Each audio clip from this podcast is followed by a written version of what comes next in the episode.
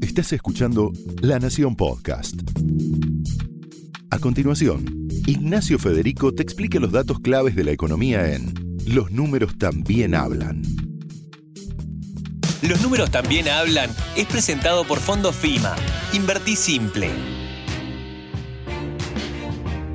Bienvenidos a una nueva edición de Los números también hablan, el podcast de economía y negocios de la Nación. Te contamos hace algunos capítulos cómo la cuarentena cambió tu forma de consumir y cómo cambió la forma de consumir de todos los argentinos. Ya pasados más de 100 días de aislamiento, podemos confirmar que se consolidó una de las tendencias que te contábamos.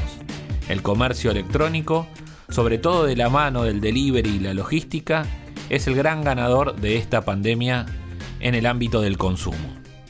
Y los números lo demuestran. La facturación del e-commerce creció en abril un 84%, sí, sí, un 84% en comparación con un mes promedio del primer trimestre equivalente. Es decir, creció un 84%. Estos datos son de la Cámara Argentina de Comercio Electrónico.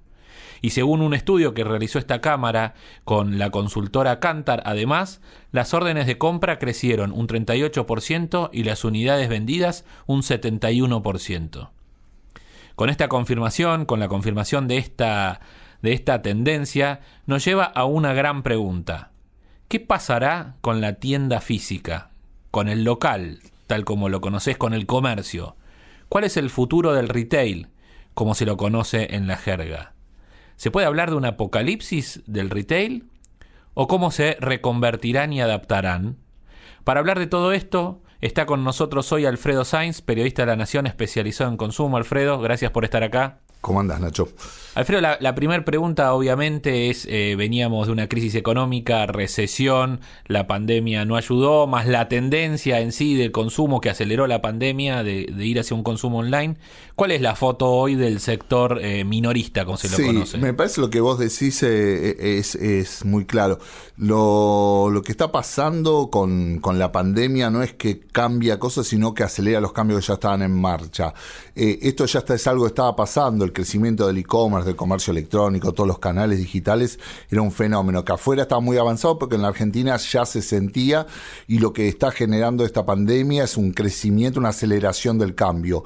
Ya venía y como vos demostrabas, eso casi se duplicó en abril, un momento de pandemia, cuarentena, hiperrecesión argentina, duplicarlo las ventas es un fenómeno realmente extraño. Lo que va a pasar acá en el, y en el mundo diciendo no, no cambia nada, sino se acelera lo que ya estaba cambiando. Y te llevo la foto, la foto obviamente, si miramos la foto no, no, no es buena, según FECOBA, que es la Federación de Comercio de Buenos Aires, hay un 20% ya de los locales porteños, decía 18 hace poco, lo actualizó estos días a 20% de los locales porteños cerraron de manera definitiva desde que comenzó la cuarentena. Sí, te digo, esto bueno, eh, en la Argentina, eh, bueno, en el mundo, digamos, se dan dos fenómenos, el, el avance del e-commerce y esta cuarentena que provocó la pandemia que eh, va a dejar un montón de un tendal de, muertos, digamos, en, en, materia comercial, que son estos comercios que tuvieron que estar obligados a cerrar, pero que ya los dueños adelantaron que no van a volver a abrir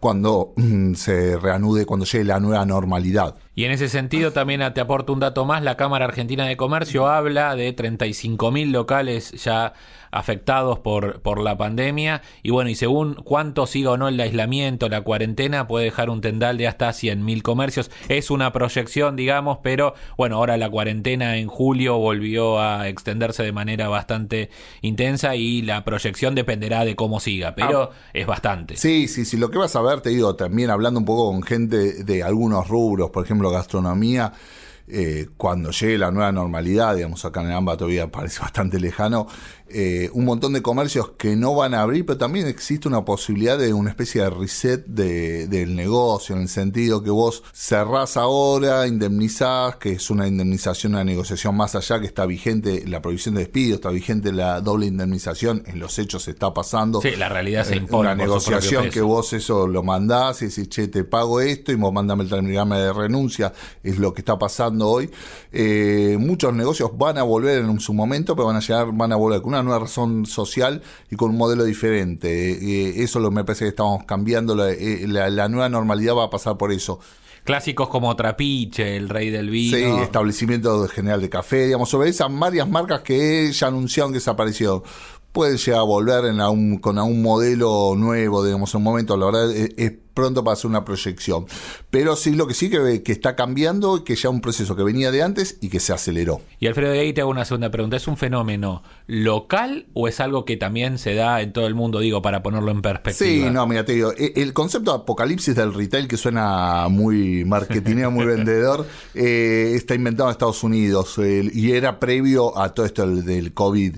se lo venía hablando como el fenómeno de la desaparición de tiendas físicas. Solamente el año pasado en Estados Unidos habían cerrado 9.000 tiendas departamentales, que son algo parecido a los shopping, que en Estados Unidos es un, modelo comercial muy, muy fuerte. El, mall, ese... Que no son tiendas chicas, sino eh, más eh, de más superficie. Claro, sí, son megatiendas que reúnen eh, muchas veces en un mismo, bajo un mismo local, varios corners con diferentes marcas. Bueno, es un modelo muy de de ciudad americana de las afueras que ibas con el auto y compartían, compartían un parking. Y esto había cerrado previo al COVID y no en una economía que estaba floreciendo.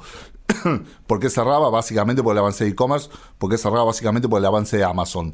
Esto se consolidó durante el COVID, Amazon es la gran ganadora afuera de este modelo. Y acá en la Argentina hay algo parecido. Si bien todo mucho más lento y todo mucho más grave por la recesión, no, olvidemos que acá no se encontró la, la, la pandemia una economía en recesión. El mundo encontró una economía más o menos floreciente. Y pero te digo, cuando veo los puntos se puede trazar paralelo, es ese papel que está, tenía Amazon en el mundo, está teniendo Amazon en el mundo como el gran ganador.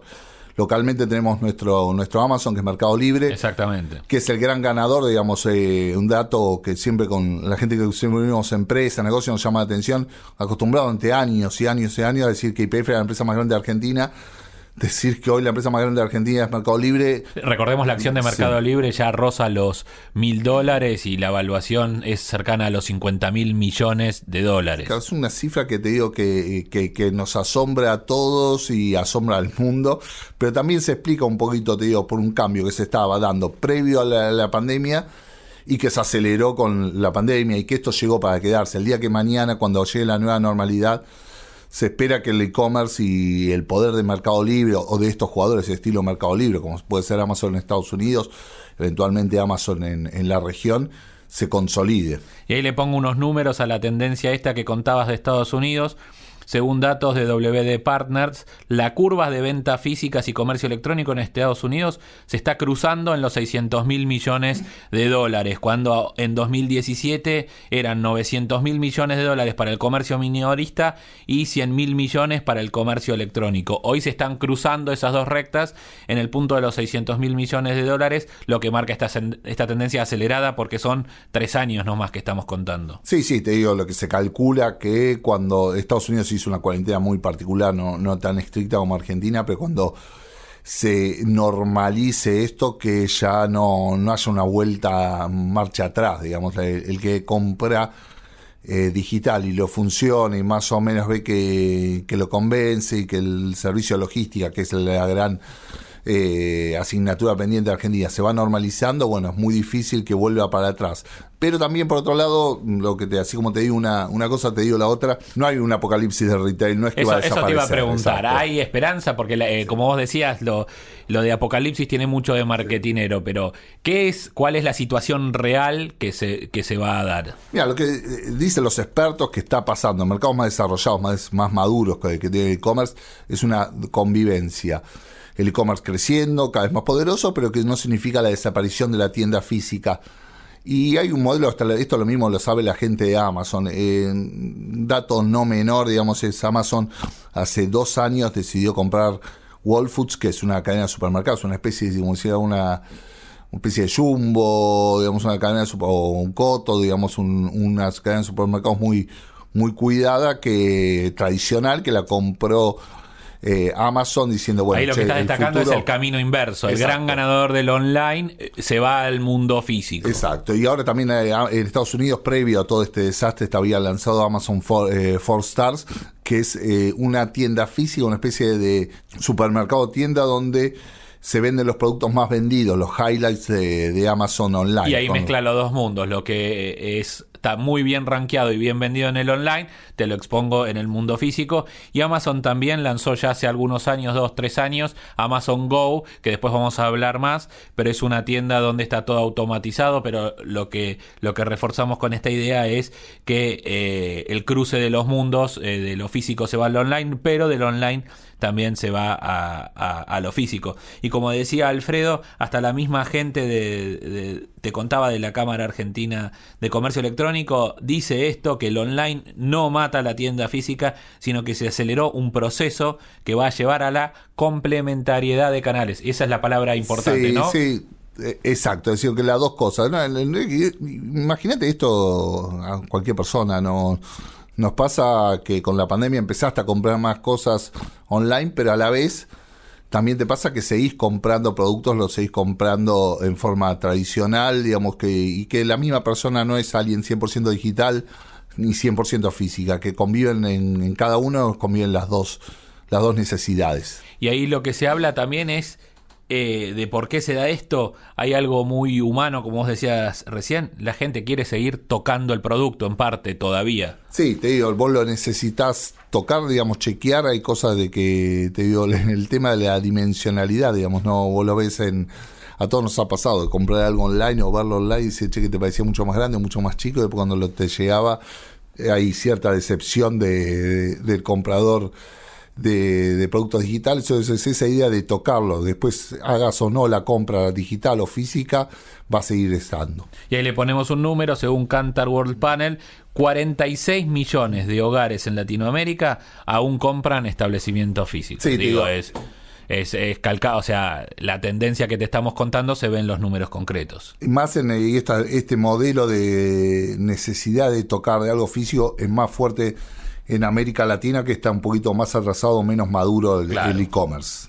Y en este sentido, entonces, ¿qué, qué, qué tendencias, tres, cuatro tendencias ves en el, en, el, en el mundo? Digo, ¿cómo se están adaptando, cómo se están reconvirtiendo los, eh, los locales físicos para eh, subsistir, digamos, pero también para tener un rol importante en este Sí, mercado? digamos las cuatro grandes, vamos a hablar de cuatro estrategias que están haciendo el, local físico para hacer eh, frente a esta avanzada digital, a esta avanzada Amazon Mercado Libre.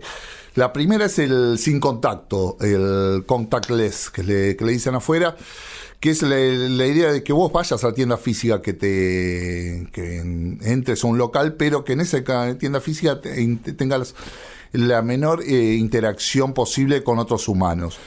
Porque, bueno, es esto un poco un- generar un- algo previo al, COVID, en el sentido de la idea de la gente quiere hacerlo todo más rápido, sin, sin tener contacto, hasta alguna razón sociológica, y esto se potenció claramente con esta pandemia.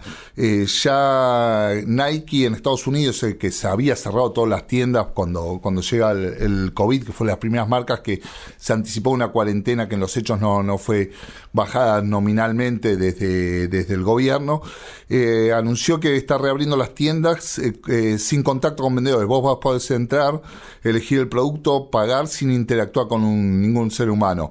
Nordstrom, que es otra tienda, permite hacer las devoluciones sin contacto. Vos te compraste algo, no te gustó, lo compraste online y lo tenés que devolver, no querés devolverlo vía correo, y te acercás a una tienda de un local físico Nordstrom y tenés entrar la posibilidad de devolver el producto que después se te acredita en tu cuenta sin ningún tipo de, de contacto físico. Y contábamos también el caso de Amazon Go, calza perfecto con esta definición. Claro, sí, también Amazon Go es un modelo de supermercado, es una tienda que hizo Amazon, que vos eh, está tienda física, es un mini supermercado, para tener una idea, para que la gente entienda, sería un lo más parecido a un Carrefour Express o una tienda día, uno- un- más cuidadita, más Salvando más- las distancias. Sí, más Amazon, pero que vos entrás y haces toda la compra sin, sin interactuar, eh, llenás el changuito del producto y te retirás porque vos estás identificado en tu celular y esto se te carga a tu cuenta de, de Amazon. Eh, es un supermercado sin, sin contacto.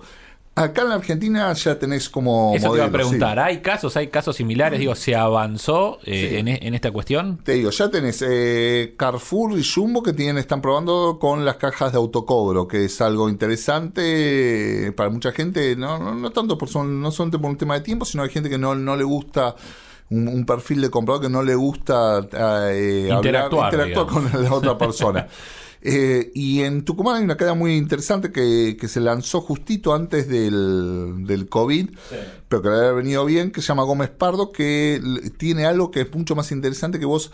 ¿Qué, qué tenés hoy el problema? Que vos cuando vas a, una, un supermercado de estos que tienen autocobro en, en, Buenos Aires, que tenés que ir pasando de a producto que te va leyendo y tenés un límite de producto. Puedes hacer 20, 30 productos porque el escáner te, a ese momento eh, te pone un stop. Eh, Gómez Pardo te permite cargar el changuito y solo la máquina lo pasás por la caja y solo durante unos segundos te, te detenés y te lee todo el changuito sin tener que sacar las cosas y te. Bastante más cerca de Amazon Go. Sí, sí, sí, es un caso interesante. Igual esta gente eh, de cadena supermercado lo implementó con cajas también tradicionales, no es que solamente Amazon Go, es solamente tienes que estar registrado en Amazon tenés que tener una cuenta de, Amazon y tenés que y es totalmente automático. En este conviven los dos mundos, que me parece algo interesante, como pueden estar las dos, y, dos y obviamente todos estos, todos estos cambios requieren inversión y la cadena que les contaba Alfredo allá en Tucumán invirtió 500 mil dólares para adaptar todos sus sistemas, porque obviamente todo esto lo que implica sin contacto, implica más tecnología, es una tendencia, digamos, que conviven en los locales, van a tener que tener mucha tecnología y para eso se requiere inversión. Pero también a nivel eh, restaurantes. Sí, eh, acá hay un, restaurante interesante que, te digo, bueno, estaba el microcentro, se llama Foster. Foster dio el microcentro como la zona más golpeada de gastronomía, el que se ve también más dificultado, porque se va a perder, se calcula cuando llegue la nueva normalidad que no toda la gente va a seguir haciendo eh, trabajo de oficina, con lo cual el microcentro va a ser una zona golpeada. Es el proyecto creado por Martín Zucker, ¿no? Sí, y es un caso muy interesante que es un restaurante que vos tenías que era sin mozos ni cajeros. Eh, te registrabas y hacías toda tu compra y comías ahí o te podías llevar el, producto sin, sin contacto. Un modelo que estaba funcionando bien, esperemos que, que se pueda, está en línea, por lo menos está en línea con lo que se viene, que creo que va a pasar eso, te digo, un restaurante con menos contacto y más automatizado. Son todas tablets, no, no hay mozos, haces tu pedido y te... Y retirás, hay gente que está cocinando porque vos no tenés contacto, digamos, eh, no, no es que implica la desaparición de todos los empleos, sino, digamos, desaparición de algunos ejemplos, que decía, como la cajera del supermercado, puede ser el mozo de, del, del restaurante, que se reconvierten, en, no, no significa la pérdida de empleos en la mayoría de los casos, sino una reconversión.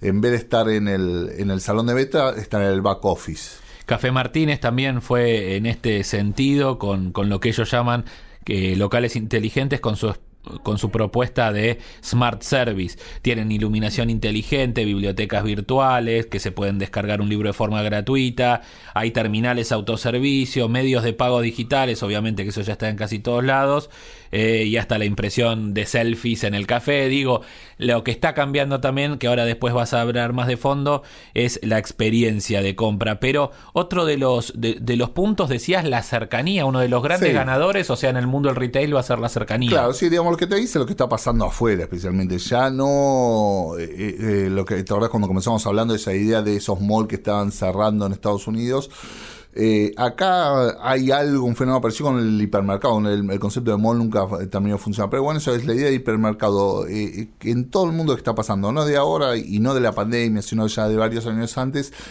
que la mega tienda está desapareciendo, la, idea de que vos tengas que agarrar el auto y trasladarte y hacer la compra, eh, cada vez menos gente la, la, está, es un hábito de menos, eh, de gente más grande y que no, no atrae a las nuevas generaciones, a los millennials, mucho menos a los centennials. Y ahí las grandes superficies dan lugar a, en cambio, la tendencia es la cercanía. Exacto, vos tenés pequeños eh, comercios, te digo, el, caso de Carrefour como un, ejemplo muy, muy tradicional, Carrefour históricamente hipermercado, Carrefour significa cruce de rutas en, francés, es la idea de un local que está en las afueras, que vos tomas el auto y te vayas para ahí, a este modelo Carrefour Express, que son esos locales chiquititos, más de que lo tenés por tu cuadra, que donde vas la compra del día, que vos tengas cierto contacto con la persona que, te atiende. y que funcionen también como pick-up store, ¿no? Digamos, para todo lo que es canal online, vos necesitas un lugar de referencia donde ir a retirar productos. esta capilaridad que tienen estas cadenas, que tienen muchos locales, también te facilitan es el pick-up store, porque vos querés si vos es la típica situación, la persona que vive sola, que quiere comprar al digital, que se siente como digital, pero que no tiene la persona eh, como quien reciba el producto en su casa. Entonces querés no querés ir a la tienda a hacer toda la compra, pero querés que sea en un local cerca de tu casa. Bueno, esa idea de aprovechar eh, los locales que no solamente funcionen para vender en sí, sino que sean como centro de depósitos, mini depósitos para la gente de compra digital y termina retirando en el, el local físico. Y esto nos lleva a una palabra rara, muy de la jerga del sector, que se llama omnicanalidad. Sí, una palabra que les encanta, todo ser, ser omnicanal. Decís, como... decís soy omnicanal y estoy en, la, estoy en la que hay que estar. Y si no lo decís, y todos somos omnicanal aunque no lo seamos. ¿Qué quiere decir? la idea es que vos no que vayas a buscar al cliente, que estés disponible para el cliente donde el cliente te, te busque. Eh, que vos seas una... Estar omnipresente. Claro, y vos seas un diario y que tengas el, diario en papel que esté en, el kiosco canillita y esté en la web y esté en el celular y esté en tu pantalla de televisión, como, como en el caso de La Nación. esto se está trasladando cada vez más al, al, mundo comercial en general, digamos, sin, sin distinción de rubro, y que vos no, no fomentes esa idea de batalla, digamos, eso, en vez de pelearte, vos sos un supermercado, en vez de pelearte con el con e-commerce, te terminas asociando. En vez vos sos una marca de ropa, en vez de decir, bueno, yo vendo en mi local y no quiero, tengo que proteger mi, mi red de locales, mi punto de venta, entonces lo freno o hago una batalla, es decir, que, se crucen, que vos no importa si la experiencia de compra la inicias online o física y la terminas al revés o la terminas en el mismo Claro, porque en realidad lo que pasó es que el que se volvió omnicanal es el cliente, digo, eh, ahora te lo venden los, los, comercios, pero el que se volvió omnicanal es el, es el cliente que a veces investiga online y compra en tienda física o a veces va, ve los productos, físicos, vuelve a su casa y lo compra online. Digo, vos tenés las dos modalidades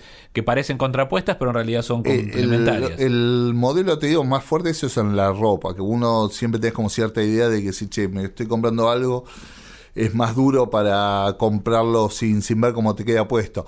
Eso se generó un fenómeno que se llamaba el showrooming, que era la idea de la gente que iba a, a comprarse, vos te querías comprar un par de zapatillas, y decía, che, me quedan bien, será la 42 o el 43, tenías esa duda ibas al local de a la casa de deportes, te probabas el modelo de la marca de zapatillas que te había gustado, veías que talle te quedaba mejor, que, cal, que número de la CA, este el 43, pues tiene un calce más grande, eso, listo y terminás haciendo, volvías a tu casa y la comprabas online que la, y te la llevaban a tu casa.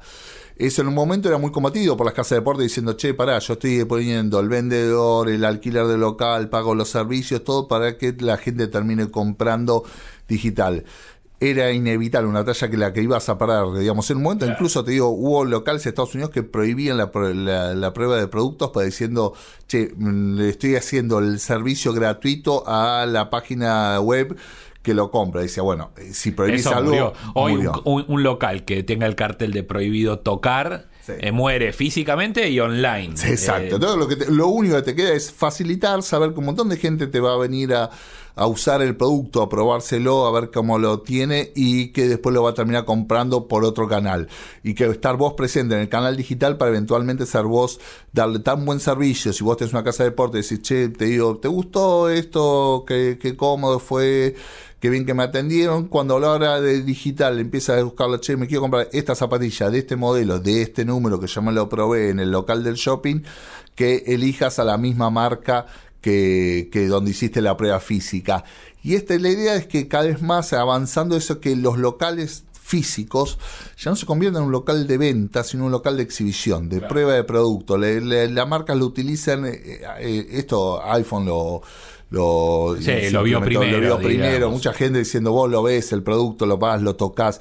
Tenés un vendedor de Apple en el Apple, los Apple Store que te atiende, un chico joven con mucha, muy cool, te dice, no, te enseño a usarlo. Vos incluso podés probarlo, usarlo tocas toda la computadora y después te vas ahí y o lo compras en momento o lo compras online en, en tu casa Eh, y, y Pero interactuar con el producto, sea Apple o un juguete para chicos, es clave. Y mostrártelo y que sea lindo y que sea un lugar cool para que vos te convenza de que está bueno venir a probarlo. Te digo, a todos nos ha pasado de Estados Unidos de ver el Apple Store para chequear mail si no tenés datos, es como una un, lugar amable para el para el turista que está ratoneando un poquito, con lo cual ibas ahí a, robar la, conexión, el wifi y veías... Ahí buen Starbucks. Sí.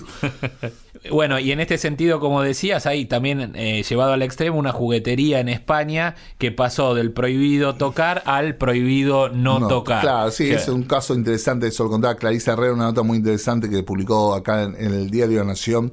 En el suplemento Comunidad de Negocios que sale todos los sábados. Que decía que eso que durante mucho tiempo esa idea del prohibido tocar es como que incluso hoy lo ves en algunos rubros, en algunos locales, y este diciendo prohibido no tocar esta juguetería Toys R Us, que es la cadena que quebró en Estados Unidos, que en España sigue funcionando con ese concepto de que venga la gente a jugar. Y, si, y es todo eso, vos jugás acá, venís acá con tu hijo, que se entusiasme, que se encante con esto, o, que se, o que no se desencante, pero que lo importante es que tenga, pruebe el producto, que lo toque, que lo sienta y después, bueno, que si lo compra, lo compra online, lo compra en su casa, lo compra otro día en otra tienda pero que sea como un, espacio de promoción del producto, de, de, la marca. Y esto es tan importante que también las tiendas físicas tratan de llevar esto al mundo online, sobre todo ahora sí en tiempos de pandemia, donde los locales están cerrados. El caso, por ejemplo, de, de Isadora, eh, de Blue Star Group, que tiene las marcas Isadora y todo moda, que tiene Isadora Live 360, que ahora desde tu casa podés ver eh, los principales flagship eh, stores de la, de la marca como si estuvieras adentro del local.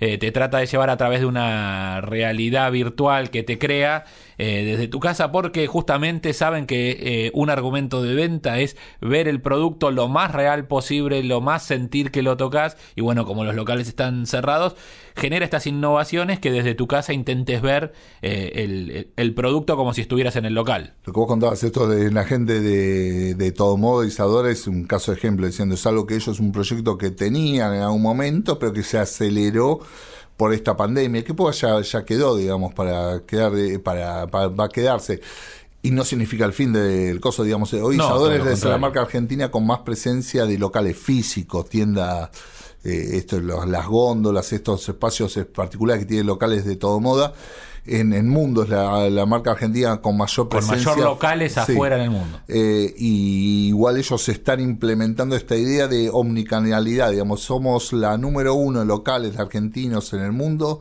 pero también te vendo la experiencia digital. Y algo que estuvimos dejando hablar, que sería como un, cuarto o, quinto ítem a destacar, es en el fondo la experiencia de compra. Digo, de todo lo que fuimos charlando, de fondo lo, lo, que se percibe es lo que no cambia es la experiencia de compra. El, el, concepto en Estados Unidos es, cada vez más fuerte que vos la idea que si vos querés mantener el local físico, la sucursal, el negocio que nosotros conocemos tradicionalmente, te tiene que dar algo más que retirar el producto. Cada vez más marcas apuestan lo que se llama ellos, le dicen el social mall, que la, la idea de que vos no vayas solamente a comprar el producto, a retirar el, pick-up del producto, sino que te ofrezca algo más. ¿Qué puede ser ese algo más? Y te digo que sea un lugar de encuentro, es lo que está, el, el concepto este del coworking, que ahora queda un poquito en duda con, con toda la pandemia, pero que en un momento puede eventualmente puede volver, que le diga que sea... Sí, o que puedas tomar una clase, que te den un workshop. Esto es complementario con la que contamos al principio, porque si no parece que nos contradicimos, de sin contacto. Tenés para la gente que quiere comprar sin contacto y para la gente que necesita un lugar social. Exacto, y además te digo, muchas veces es la misma persona, que hay cosas que no querés tener contacto y, y en otros momentos querés tener contacto. Es como, es una dicotomía que a todos vivimos, parece, si uno la mira de mano dice, bueno, pero te están diciendo A y después me decís comple B. Pero en realidad somos todos así, somos que en un momento no querés ver a nadie y en un momento querés querer algo para ir al supermercado, pero distinto para comprar algo que necesitas o un asesoramiento o o ver gente y que te expliquen de alguien que te lo explique, incluso tener un colega, alguien con quien está hacerlo. El, el, American Eagles, que es una marca de americana de ropa, lo que está haciendo es que vos lo compras, puedas comprar el jean, pero también puedas customizarlo y puedas arreglarlo el mismo local. sí, hasta lavarlo podés en el lugar. la idea es que vos eh, mm, hay como cierta identificación. Y acá me parece un caso interesante es lo que está haciendo los bancos con las sucursales. Con las cafeterías, sí, ¿no? es- es- tenés como el- el- ahí es un lindo ejemplo de dicotomía. Todo el tiempo te están ofreciendo las grandes cadenas de bancos en el mundo y acá también diciendo no venga más a la sucursal, haz el home banking, puedes hacerlo todo desde tu casa, es más fácil, más simple, eh, vence los pruritos que puedes tener, las trabas a utilizar el, la computadora, no vengas a la sucursal. Pero también a la vez te generan con algunos espacios específicos para que vaya la gente al, al banco que te haga un café. El pionero en, en España lo hizo el Banco Santander, que saca el compró el Banco Río, Acá que lo hizo en implementó. 2018 Galicia también con, en, en- con un- en una de las sucursales de Recoleta con Starbucks. Sí, Ya todo- hace dos años, cual- pre, pre-pandemia, digamos. Prepandemia, son los 2018, prepandemia, pero seguramente van a volver, digamos, con la nueva normalidad, porque las cafeterías en algún momento van a volver, y que sean cafeterías, que es un lugar de coworking, de, de, de especie de workshop, donde vos puedas ser eh, atendido y recibir un asesoramiento y solucionar tus temas bancarios, que retirar una tarjeta, hasta negociar un, un préstamo, porque también tengas un lugar donde para sentarte, tomar café, para hacer, eh, tengas que trabajar, tengas que hacer una tarea. Eh, esa idea de también, eh, ¿qué se busca con esto? Por un lado es tener los clientes, captar clientes jóvenes.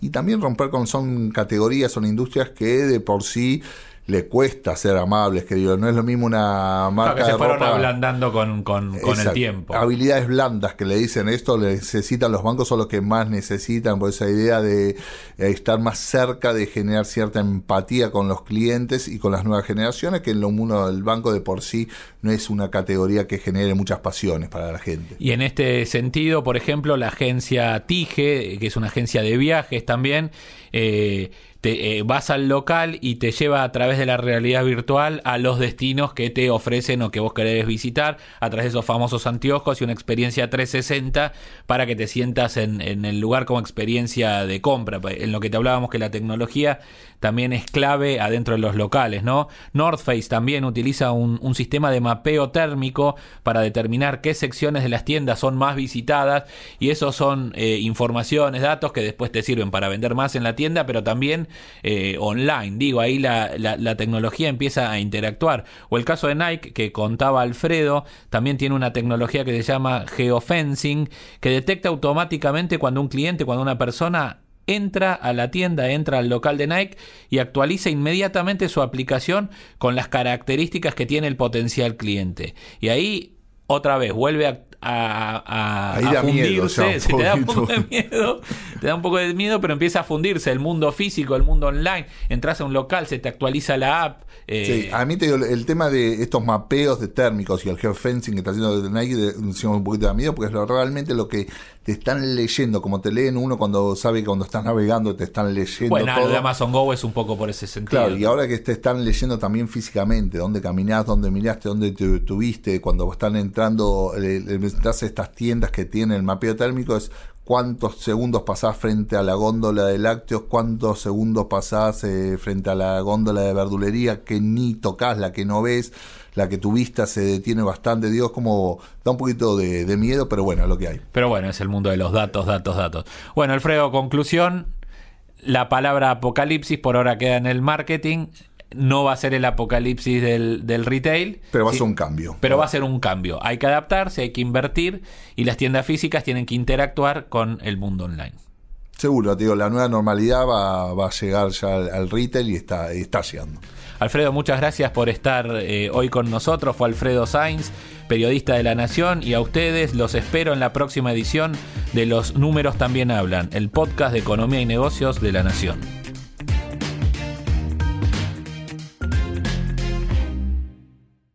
Esto fue Los números también hablan, un podcast exclusivo de La Nación. Escucha todos los programas de La Nación Podcast en www.lanacion.com.ar. Suscríbete para no perderte ningún episodio. Estamos en Spotify, Apple Podcast, Google Podcast y en tu reproductor de podcast favorito. Seguí escuchando La Nación Podcast.